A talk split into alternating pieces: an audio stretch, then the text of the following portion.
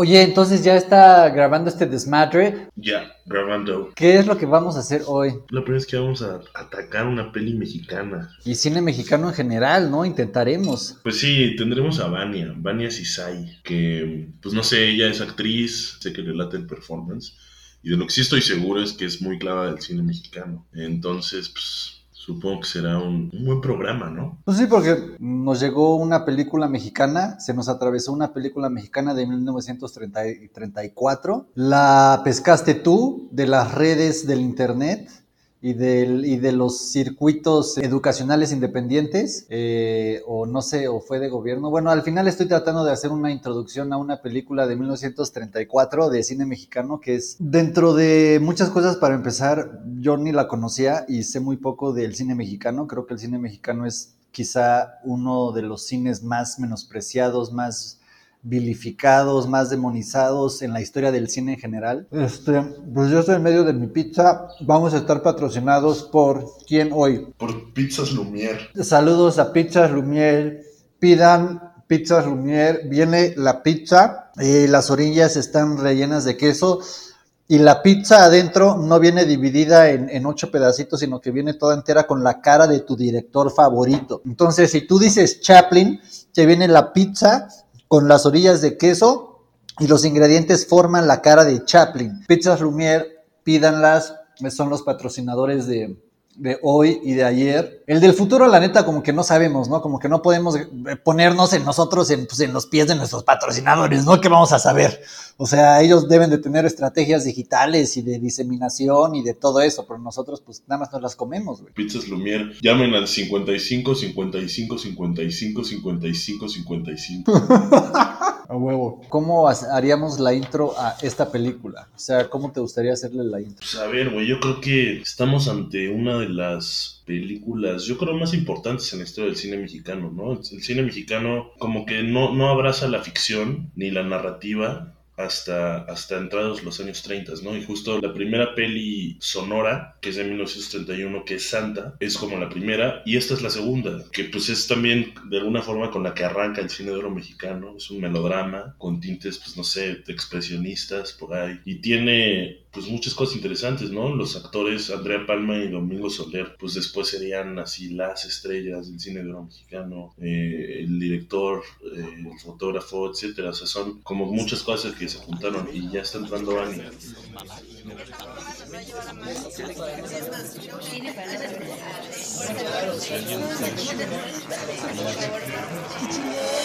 Cine para no saber de cine.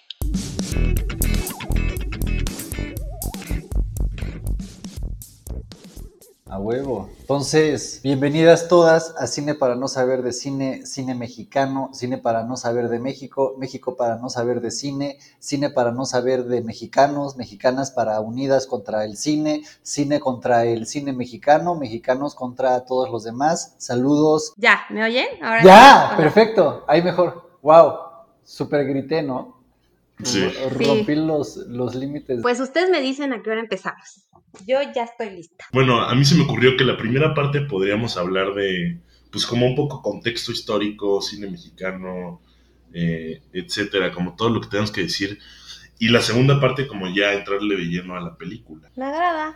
Porque aparte como nos, nos pudiera ayudar igual a explotar tu conocimiento, Vania, o sea, tanto de, de el lo que nos cine inventes. mexicano, lo que nos inventes y nosotros le vamos a dar dos pedalazos más, ¿no? Ok, ok. Este, porque, porque sí es, es por ejemplo, eh, que, que, nosotros hemos visto muchísimo cine, pero casi nada del cine mexicano. En cambio, tú sí, sí, sí has consumido más cine mexicano y le sabes más a a este a la producción y a la historia y a las joyas que hay por ahí perdidas y a las no joyas y lo que es bueno y, y, y, y lo que es malo. Entonces, pues eso estaría súper chido que, que, que, nos guíes a través de, de tu expertise o tus inventadas. y, y, no entiendo cómo, cómo la vamos a ver, la, nos metemos todos así o ¿O dónde se ve? Pues sí, ¿no? Todos a YouTube. Porque no la, o sea, la bronca es que no, no la tenemos. O sea, yo, yo la intenté encontrar para descargarla y mandárselas, pero no lo, no lo logré. Es un poco las razones por las cuales yo creo Nemer y yo no hemos visto tanto cine mexicano, porque en México no existe mucho la cultura de, de subir las pelis a los torrents, al internet. No, eh, casi, eh, por ejemplo, yo todas las que he visto, realmente las he visto en YouTube, que es gente que de pronto sube y se las cancela y así las andas cazando y como todos los derechos casi los tiene, eh, en su momento este, los, los tuvo Televisa, Mm, entonces pues muchas las acaparó. Por ejemplo, mucha de la filmografía de Silvia Pinal la tiene Televisa y, y no la saca. malditos. ¿Por qué? ¿Cuál sería su, su razón? Bueno, es que en México solo existía este el tigre, ay, sí, e- e- el tigre Azcárraga, entonces este, pues realmente él tenía todo, o sea, él compraba todos los derechos de todas las películas, las tenían ellos. Y cuando se quema la cineteca, pierden mucho del, de- de- del acervo y, y casi todo el acervo que se Mm. quedó fue el que- la copia que tenía este Televisa, ¿no? Y hay muchas cosas que, que de pronto es así como el familiar de, el, el, el nieto de, tiene una copia por ahí guardada, ¿no? O alguien que trabajaba ahí hizo una copia y se la robó.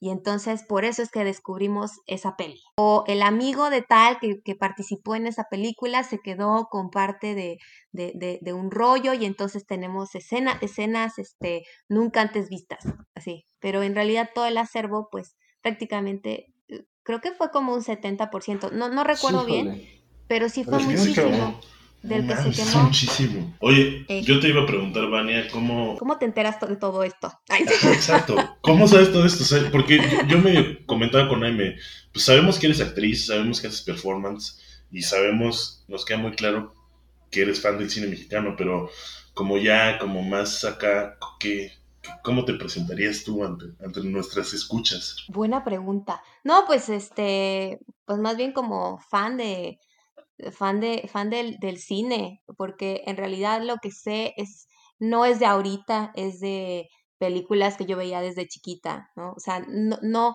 no lo asimilaba como ahora lo asimilo, pero yo siempre veía este, los canales estos de película, cine mexicano por cable, ¿no? Este, eh, Televisa cuando ponía los sábados o a veces los domingos por la mañana po- ponía cine mexicano. Entonces yo me aventaba todas esas películas, las veía porque me gustaban y de pronto se me hizo una costumbre y cuando, cuando llego ya a la universidad y todo eso que me dicen que así no es una forma de actuar y que eso está mal, que está muy exagerado y todo Ajá. eso, este, pues yo dije, bueno, pero, pero Yo pues lo he eso visto. existió, ¿no? Sino Claro. porque, pues, sino porque se hizo tan famoso. Claro, claro. Órale, qué locura eso. Sí, Qué chido. este, pero sí, en realidad, eh, como este conocimiento por el cine se me hace por, por, por ser fan, ¿no? Y ya posteriormente, pues como actriz, tienes que, eh, eh, es parte de tu trabajo, eh, empaparte de todo el arte, no solamente de teatro, sino de la pintura, la música, la arquitectura, La porque todo danza. eso te da herramientas, ajá, todo eso te da herramientas. Y el cine, que es lo más nuevo de las artes, por así decirlo, ¿no? Tiene apenas un siglo, prácticamente junta todo, o sea, junta todo lo, lo- lo que son las artes y lo plasma, ¿no? Y queda ahí. Y decir que a veces de pronto yo peleo con los directores, porque de pronto te dicen, no, es que solo yo, ¿no? Y dices, no, es que no es solo tú, no es solo tú, es desde, desde El de la dice, el arquitecto, el arquitecto, este, eh, que es el escritor, el arquitecto de las letras, eh, desde el escritor hasta, hasta el que te pone, el- sí, el tramoyista, el que te pone las luces, Exacto. este, el actor, la maquillista, el maquillista sí, que va a hacer el trabajo para que todo se vea bien. Y al final, en, en el último que tienes que confiar, ¿no? Es en el actor que está dando la cámara, está dando la cara Claro. por, por tu película. Y bueno, todo lo que le pusieron alrededor al actor para que se vea bonito. Ajá, entonces, en realidad, ese, ese, ese es el trabajo de, pues, de mucha gente. Es- Claro. es- no puedes dividir las artes. Todas se, se apoyan entre sí. Y Claro, pero entonces tú también, o sea, como bajo esa premisa, tú ¿Dirías que eres actriz de cine o eres actriz de teatro o solo eres actriz o eres artista o eres...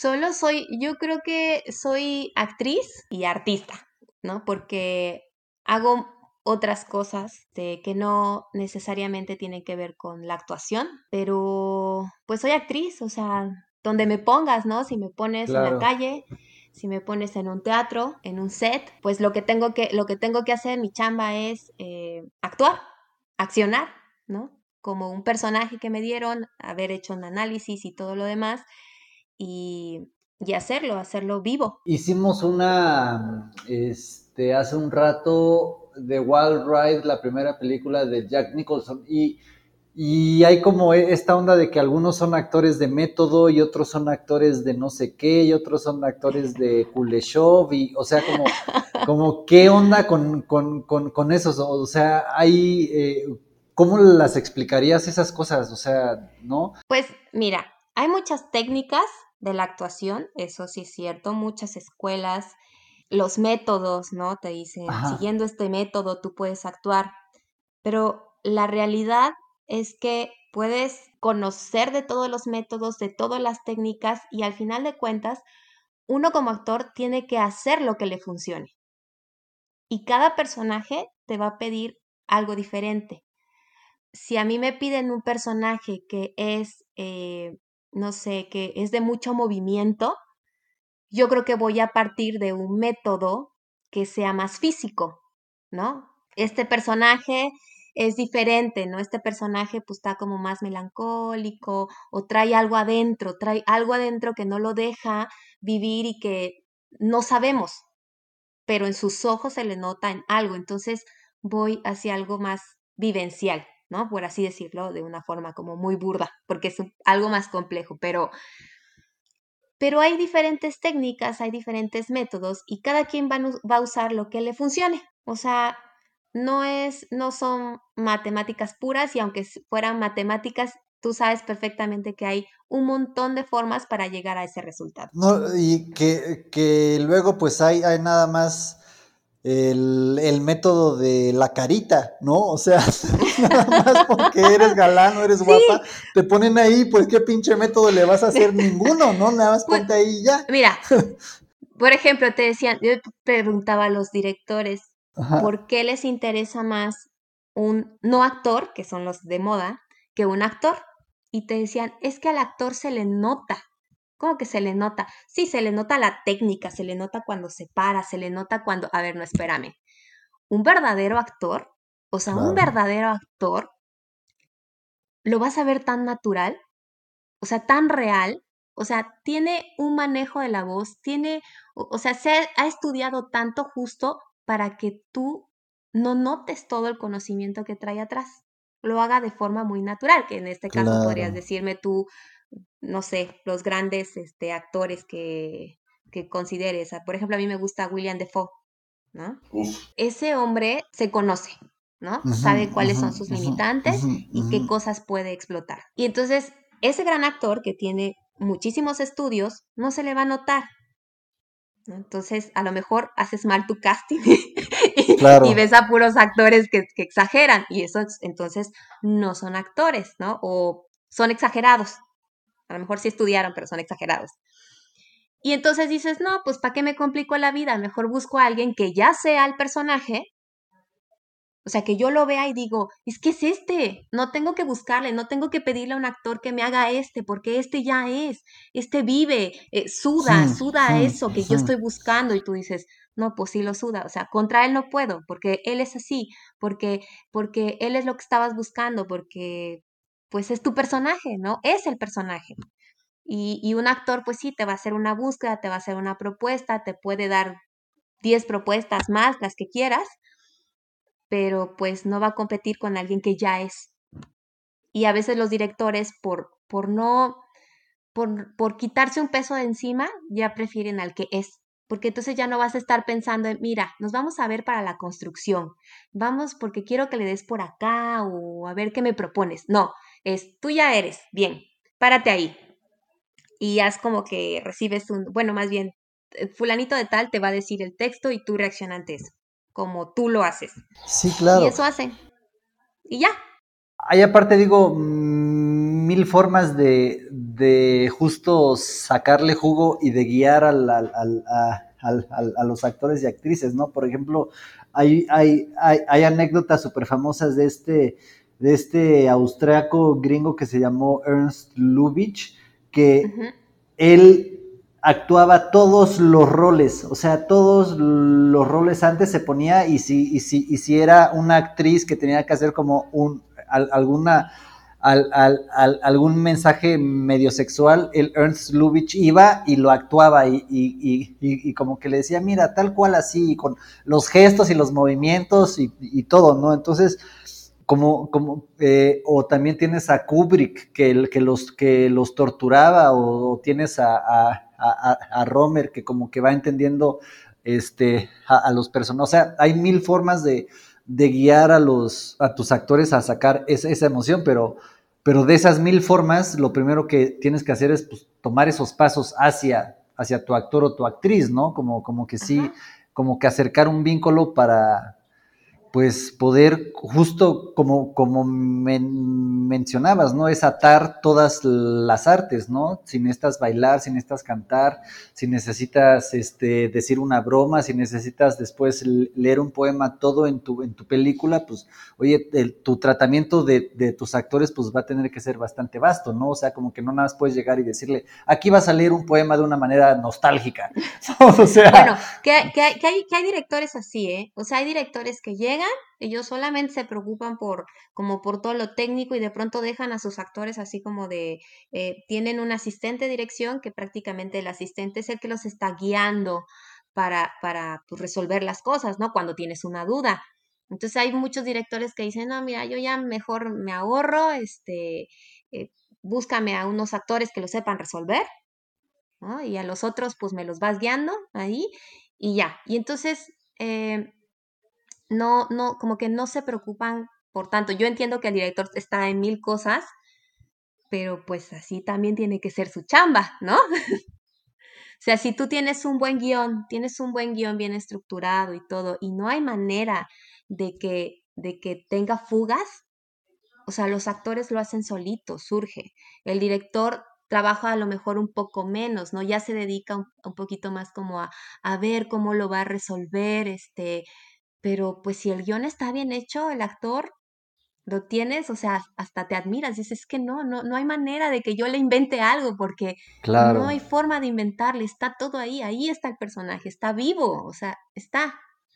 Entonces, es fácil también cuando tienes un buen guion, es muy fácil trabajar con un buen guion. Y el, y el director también lo agradece porque dices que, bueno, pues, prácticamente está solita.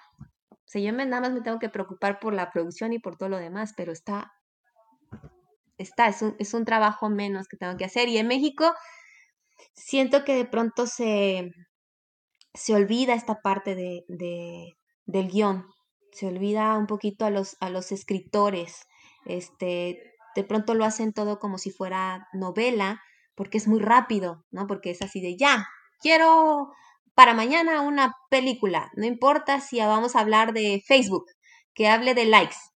Y entonces dices, claro, guerra de likes, que se llame guerra de likes. entonces, de pronto sacan así películas que tú dices, ¿es en serio? O sea, claro. por, por muy básica que sea la idea, por muy básica, puede estar bien escrita. Exacto. Y, y no, parece ser que todo mundo quiere opinar y todo mundo quiere meter chistes. Así como de, güey, no mames, vi un chiste súper bueno en Twitter y hay que meterlo. ¡Boom! Ya. Y tú dices, claro. ¿eso que tiene que ver? No importa. Sí. Se van a reír. sí. Hay una frase de el David Mamet. Él es dramaturgo vuelto director. Y una de las cosas que él dice es si tú tienes un buen guion, el tono, eh, la voz, la intención está ahí. O sea, si tú sabes escribir, cabrón, todo lo puedes poner en el guion y cuando el actor llega y lo ve, dice, güey, aquí está, ¿no? O sea, no necesito hacer más esfuerzo. Las... Y después pienso también en, eh, digamos, en el, en el trazo del tiempo, o sea, esos ya deben de ser los 2000, ahorita estamos 2020, pero ¿qué tal, no sé, en 1920, en 1934, cuando como que parece que todo es un poquito amateur, y como que la gente está medio explorando con algunas cosas y a lo mejor no hay tantas técnicas de- de- definidas ni como tan como como que me imagino que es casi este como gente medio ahí inventándose métodos justo, ¿no? Que de alguna forma, no sé, como a diferencia del cine, porque más o menos en Estados Unidos, pues sí, el cine como que experimentan más desde antes, ¿no? O sea, esta peli de El nacimiento de una nación creo que es 1914, 1915, y donde ya se experimentó lo suficiente como para ya tener como un lenguaje cinematográfico establecido. Y yo tengo entendido que en México, mientras sucedía todo eso en Estados Unidos, en México pues estaba la revolución, entonces la gente estaba como pues, preocupada por otras cosas, ¿no? Quizás- no el- por el- las Sí. palomitas, ¿no? Ajá. Efectivamente. Y el cine que se hacía, pues era como más, más bien cine documental, ¿no? Sí, más cine documental. Digo, quien trae a México el cine es, es Porfirio Díaz, que, que dice, bueno, pues yo quiero que me, que me vean, ¿no? O sea, yo quiero que quede registro mío. Y, este, y entonces se empieza a proyectar y se hace como una especie de, de propaganda. Se ocupa, se ocupa el cine como, eh, como propaganda política. Y, y, y posteriormente, pues sí, eh, estalla la, la, la revolución y justo se ocupaba un poco como propaganda, como los noticieros, ¿no? Claro. Podía sí, sí, sí. el noticiero y tú veías ahí, ay, ¿no? Sí. Y este, Pancho Villa. Ajá, y entonces sí se hace, se hace como un registro de todo lo que está sucediendo, este, y no se le experimenta más hasta terminada la revolución, que es cuando dice, bueno, ya se aplacó todo, ok, este, vemos qué podemos hacer, y ahí es donde viene, donde viene México y ahora sí que agarra vuelo para su gran época eh, eh, de oro de- del cine mexicano, aprovechando que Estados Unidos está en guerra y los demás países también. Sí, ahí dices, pues ya me toca, ¿no? Justo yo me encontré por ahí una, un articulillo chido donde hace una anécdota, ponen como justo la, la- la política porfirista, eh, porque bueno, llegó a, a México de alguna forma la película de Juana de Arco, ¿no? La de Mielies, que creo que es de 1900, o sea, una peli vieja, ¿no? Y estos güeyes en el periódico ponían, ¿cómo es posible que estemos viendo a Juana de Arco si ya tiene más de 100 años de muerta? Es una mentira. Wow, qué pedo. Como- Como si fuera algo real.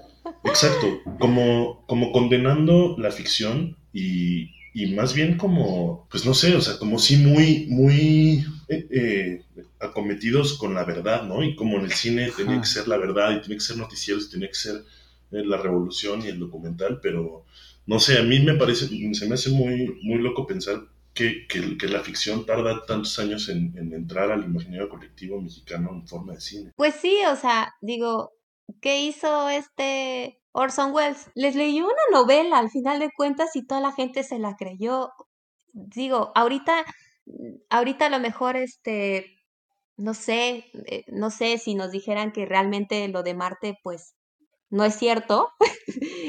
y nosotros ya no los creímos. Saludos a Florencia Cassés, allá al Marte. Bueno, es, Justo hablando de, de- de mentiras y verdades y la capacidad como que de, de el cine para, para mezclarlas y fundirlas las dos. eh, por alguna razón me metí a ver el video de, de cuando atrapan a, a- a la Cassés y es, es, es una actuación terrible. Es una actuación terrible, o sea, en ningún momento le creo. ¿No? O sea, estás en pánico, eh, tienes metralletas a tu alrededor, no actúas así, ¿no? O sea, no sé, pues. estamos, eh, México es, es un país de montajes. Yo no sé si los demás países funcionen de la misma manera, pero por lo menos aquí en México donde vivo, sí es un país sí. de montajes. y no las creemos, que es lo peor. Tal vez es justo porque no experimentamos la ficción en nuestros primeros años de Del sociedad. cine, claro. ¿Tú qué, cómo llegaste tú a la mujer del puerto, Vania? ¿Qué, qué nos puedes decir al respecto? Ah, pues, mm, mira, yo te voy a ser sincera, vi la película de 1900, creo que es 1947, porque a 49, mí ¿no? también me gusta, de- 49, 47, no recuerdo qué año es, pero pues es que yo me veo diario, me veo una película mexicana en blanco y negro. Wow. Para, no sé, porque las pongo así como, bueno, voy a desayunar, ¿no? Y entonces en lo que, desde lo que, desde que estoy preparando hasta que termino, que duran prácticamente una hora y media, no más. Y entonces digo, bueno, pues voy a verla, ¿no? Y, y a veces hay unas que son como tan ligeras que no hay necesidad de ponerles como toda la atención, La ¿no? atención, o sea, claro. de estar así completamente, a veces las escuchas. Este, y bueno, eh, entre ver todas estas películas de, consumo prácticamente diario, llegué a esta que es considerada como cine de rumberas. eh, y ya después eh, vi la versión, digamos que es la original, que La Mujer del Puerto de 1934. Y pues ya las vi, dije, ah, mira, este, dije, ¿cómo? Yo conozco su historia, ¿no? Claro. Ya, Este, loco. eh, eh, eh, sí, yo, yo la había visto antes, pero no era así, no era, era diferente. Y digo, esta se ve como más viejita. Y, y ya cuando busqué dije, ah, pues claro, es de 1934, ¿no? Este, y así, digo, así como esa película de La Mujer del Puerto, hay muchas películas más que igual se hicieron como el refrito.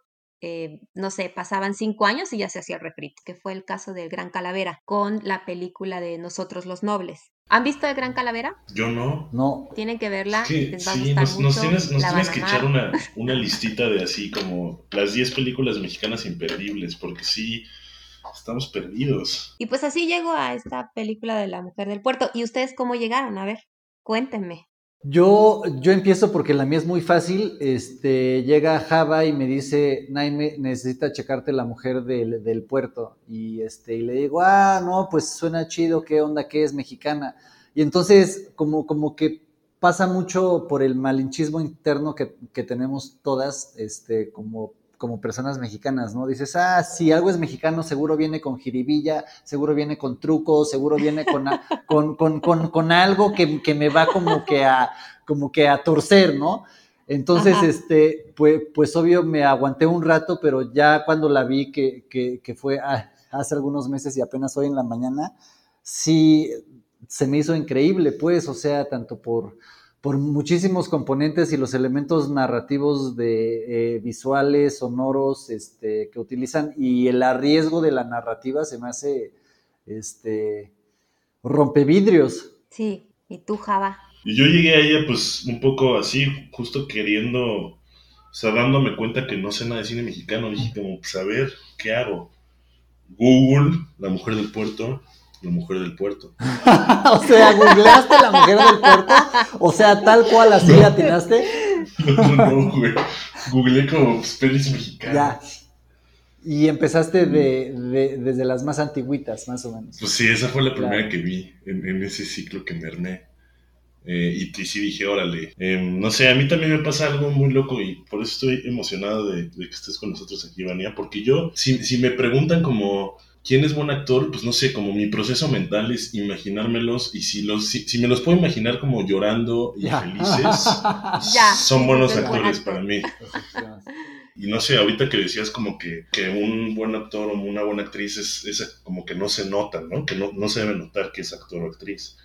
Eh, y eso se me hace muy loco, cómo entra ahí el cine mexicano. O sea, que lo poco que yo he visto de cine mexicano es como melodrama y todo, pues súper exagerado de alguna forma y no sé. O sea, o, o eso ya ha cambiado con, con los años, ¿crees? No, no ha cambiado. no, no ha cambiado.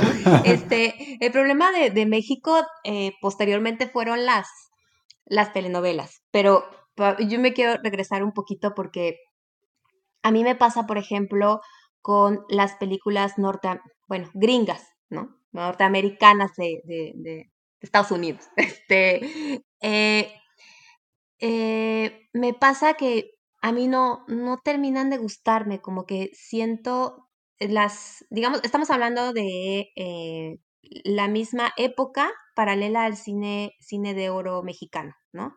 Este, en esa época, 40, 50, 30, 40, 50. A mí no me termina de gustar el cine gringo porque si nosotros somos, somos este, malinchistas, ellos son racistas y es así, ¿no? Así. Entonces ellos tienen muy marcados sus acentos este, su forma de actuación es, eh, si México es como exagerada, ellos le dicen quítate que ahí te voy, me parecen todavía más exagerados, a veces más lentos. eh, los mexicanos tienen un ritmo mucho más rápido, igual y porque, no sé si es porque dicen es que somos latinos y bla, bla, bla, pero es como hay más ritmo hasta en la música. Sí, sí es cierto. Este, después se va como algo más experimental hacia el jazz y de pronto te meten jazz en las películas, ¿no? Y tú dices, claro, todo va como más, más rápido, es, es muy vertiginoso y Estados Unidos no, es muy lento, muy pausado. Y eso sí lo tiene el cine mexicano en esa época.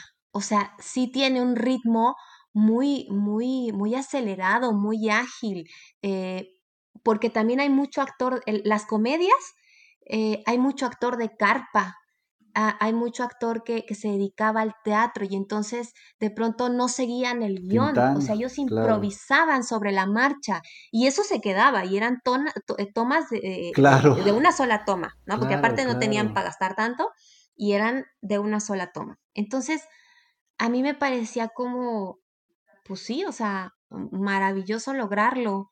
Y, y de, y de pronto ves a la gente, hay, hay, peli- hay muchas películas que las hacen en la calle o que las hacen en, en la parte de, de los barrios, ¿no? De la Ciudad de México. Y, la- y, lo- y- ves a la gente así que van pasando con la cámara y toda la gente así sí, se para, ¿no? sí, Así sí. como, ¿qué está pasando? Oh, pero nadie se acerca, como que les da miedo. Y entonces todos así ven como de lejos y dices, oh, ¿no? ¿Qué está pasando ahí? Y ya, y siguen su camino. Porque la gente antes tenía cosas que hacer. Ahora, ahora Claro, ¿no? no sé. Ahora se quedan ahí atorados y tú dices, ya váyanse, están haciendo Claro. tráfico. Entonces, pues creo que eso sí lo logra el cine mexicano este, en esa época. Después viene eh, la época de las telenovelas y todo se vuelve muy melodramático. Siguen una sola línea, una sola estructura y dejan de experimentar. Eh, siguen la estructura porque les funciona. O sea, cuando tú consigues que algo te funciona, ya te sigues con esa misma línea. No hay, no, no le tienes que mover porque es tu éxito. Y se viene replicando y replicando y replicando y replicando. Y entonces vemos que todas las, que de pronto todas las mujeres quieren encontrarse al príncipe azul que las va a sacar de pobres. Y seguimos teniendo pobres pobres y ricos ricos. Y creemos que los, que los ricos ricos solo son güeritos y que los pobres pobres solo son este, pues, eh, pues ahora sí que, que de la raza, ¿no? Morenitos y jodidos. Y entonces eso es lo que, lo que se ha repetido y se ha repetido y se ha repetido y se ha repetido. Y de pronto prendes la televisión y sigue habiendo esas historias. Todo es muy escandaloso, todo es muy exagerado. De pronto prendo, veo, eh, porque hay que ver, hay que ver para poder, este, para poder juzgar con gusto. Eh, ajá, ves, por ejemplo, es- esos programas de La Rosa de Guadalupe o simple y sencillamente los programas estos matutinos. Para Se que vale toda la mañana. Ajá Híjole, tienen un sí, volumen que son escandalosos. O sea, yo sí, siento sí. que mi oído va a reventar y los colores tan brillantes, digo, ¿para qué? Todos están en coca, además. Seguramente. Pero eso, o sea, ¿por qué me sigues vendiendo como ah, el mismo programa que hacían hace, hace 30 años cuando salía Paco Stanley, ¿no? Claro, justo. Y entonces Claro. ves actuando al- a, a los mismos. Yo cuando de pronto salió que voy a tocar el tema de Yalitza, y yo dije, bueno, pues es que, ¿por qué? ¿Por qué habiendo tanta actriz van a buscar a una chava que no es actriz? Y después dije, me puse a pensar, ¿qué actriz que conozcas puede hacer, hacerlo tan natural como ella lo hizo? Dije, me acabo de, de- de- poner el pie yo sola, porque quizá ni yo lo hubiera hecho así. Tal vez a mí se me hubiera notado que soy actriz. Oye, y ahorita ya volvieron a castear a Yalitza, ¿no? Ya en una película de este, una película de espanto de Mandoki, me parece. Luis Mandoki, el, de- el señor López. Un saludo a ese canal. Sí, me parece que de Mandoki, si no me equivoco. Oye, es pero- una película de espanto. Eso va a estar interesante, ¿no? Como, o sea, porque al final, pues Yalitza, yo creo que pues, después de toda la fama y el putazo mediático, yo creo que sí le cambió el chip. A ver si ahora, pues no sé si todavía lo puede hacer con tanta naturalidad o si ya, pues ya es actriz en su cabeza. Mira, Yo creo que es ser. actriz en su cabeza. Cuando te lo dicen tantas veces, ¿no? ¿Cómo va esa de una mentira dicha tantas veces Claro, vuelve sí, una sí, verdad, sí. ¿no? Sí. Te lo dicen tanto que te lo crees. Goebbels. Ya no le tiene miedo a la cámara. Nunca Ah, le han llenado a los profesores, los profesores de arte, de teatro, nunca le han llenado la cabeza que no es suficiente para, para pararse ahí, que necesita respetar a la cámara. No, no le, nunca le dijeron eso. Y lo va a hacer con naturalidad y lo va a hacer con verdad. Hmm. Ahora, de eso a que tenga muchos rangos actorales, como un Anthony Hopkins o como una Kate Blanchett o así, tal vez no. Mm. O sea, no lo va a dar. Su rango actoral va a ser limitado. A lo mejor ella es nata, ¿no? Y de pronto eh, nos, da, nos da una cachetada con guante blanco y dices, no mames, o sea, ¿por qué estuvo escondida todo este tiempo? Quizá, pero pues solamente le hemos visto una cosa. Eh, ¿Te acuerdas que alguna vez te, te mencioné de, de mi amigo Carlos, que le decimos eh, el sí, sí, Mani? Entonces, eh, él igual, digo, como, como, como pasa, supongo, en muchísimas artes, ¿no? Que primero tienes que tragar caca y después, pues ya medio que alcanzas a comer caca con pan. Y después, si ya la haces grande, ya te haces un pastel de caca, ¿no? Claro, Este, claro. Y más para lo de actuación creo que es, ¿no? Porque no solo es que te va mal, sino que si lo haces algo mal, la gente te lo puede aventar, ¿no? Eres también como el objeto de liberación, en fin. Entonces, este cuate eh, trabajó muchísimo en la calle, en el, en, en el performance, y de ahí fue en donde pues agarras maña, ¿no? Eh. Y ya después cuando lo contrataron para, para las series, este, lo hizo muy bien con un personaje que era pues un, un, un, asesino serial en, en, una serie de narcos y se quedó encasillado en ese papel, ¿no? Entonces, es, ocho años después, el, el, el cuate, este, pues se la pasa bastante mal porque dice, ya nadie me ofrece otra cosa, entonces como que se está volviendo tanto loco en las series como en su vida misma, porque pues como, como que ya no puede regresar a lo de antes, porque pues está de la verga, entonces como que la misma industria lo ha forzado a ser un, eh, un actor, eh, pues... Un narco, sí, un narco. Sí, sí, sí, sí. Algo de justo. cara mala. Entonces, cara mala. justo, justo, y, y pues el, el, el, el, Carlos, si lo conoces, es súper bonachón y sí le ha, y sí le ha derivado como en problemas serios, porque pues dice, güey, yo quiero tener rango para, para llorar, para expresar mi masculinidad, para mi sensibilidad y todo eso, y todo lo que tengo que hacer siempre es poner los ojos de loco, güey, ¿no? Entonces, ¿qué, qué, qué tanto hay también en, entre, entre la profesionalización, que es más o menos el adoctrinamiento y el, a ver, a ti te vamos a hacer la güerita bonita, a ti te vamos a hacer la, la morena mala, a ti te vamos a hacer el narco galán, a ti el feo, este, y qué tanto es la libertad, pues, de la calle de hacer el performance y de vivir de los pesitos que ganas, pues, ¿no? O sea, tú que has estado en las dos, más o menos. Pues mira, la libertad que tienes en la calle es que puedes hacer lo que se te hinche tu gana. Igual en el teatro, ¿no? Si tú levantas un proyecto, tú puedes hacer el personaje que se te hinche. Ahora, en el, en el cine, tanto en el cine como en la televisión, ya no dependes de, de, ni siquiera dependes del director, dependes de la producción. Si a la producción le gusta, si a la producción, si la producción tiene ganas de hacer algo de narcos, porque está de moda, solo se hacen narcos. Si se hacen películas rosas, solo se hacen películas rosas. Entonces, aquí dependes de las productoras. ¿A dónde le van a tirar el dinero? Una vez que, que, tienes a las productoras, viene el director y luego hasta el final, o bueno, casi, casi siempre es así, es el guion, ¿no? O a veces partes al revés, ¿no? Tengo un guion, lo llevo así como a todos lados a ver quién me lo quiere aceptar, no es lo de moda y pues ya, ¿no? Tu guion entró, hay director, haces, haces producción, pero dices, bueno, vamos a apostarle, ¿no? Esto se sale de los estándares de narcos y de comedias rosas. Como no es mucho el apoyo que se da a estas, eh, a estas mmm, películas, ¿no? O programas, pues entonces te dicen, te condicionan. A ver, yo productor, voy a apoyar tu, tu, película, voy a apoyar tu proyecto, pero dime a qué actor conocido tienes. Ah, pues voy a conseguir al, los de siempre, Alcázar. Va, con Alcázar sí te doy dinero para la película porque sé que va a ser un éxito. Y entonces empieces a buscar actores que estén como por el rango, que estén por ahí, ¿no? Y dices, pues no me, no me lo voy a jugar con un actor que no, que no lo conocen o que ha hecho solamente series de narcos, porque pues yo ahí lo veo súper exagerado. Porque así te piden, así te piden el personaje. O sea, yo digo, bueno, no puedes hacer un narco porque los narcos, pues no todos son así, ¿no?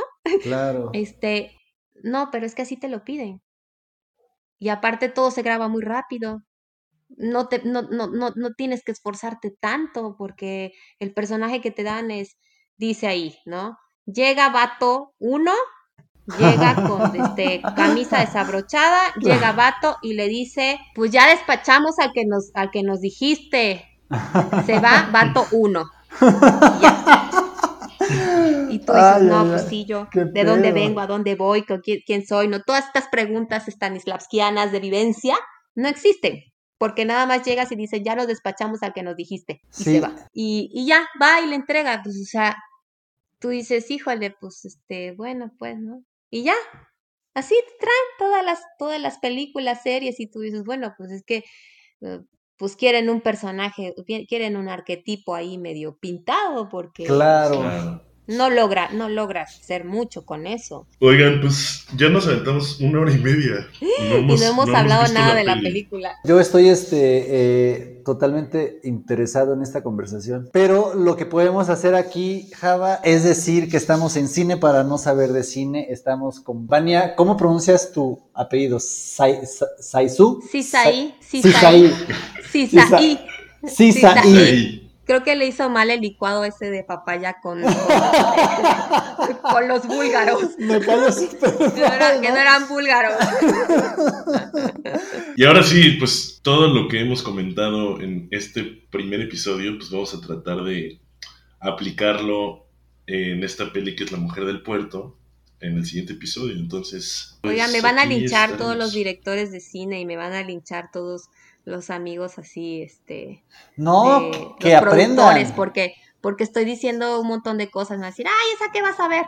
Pero Está pues revelando la verdad. El cine, para no saber el cine, estamos revelando las verdades del cine mexicano. Pongan atención. Bueno, esas no son todas, ¿no? Pero pues. ¡Ay, faltan! una idea.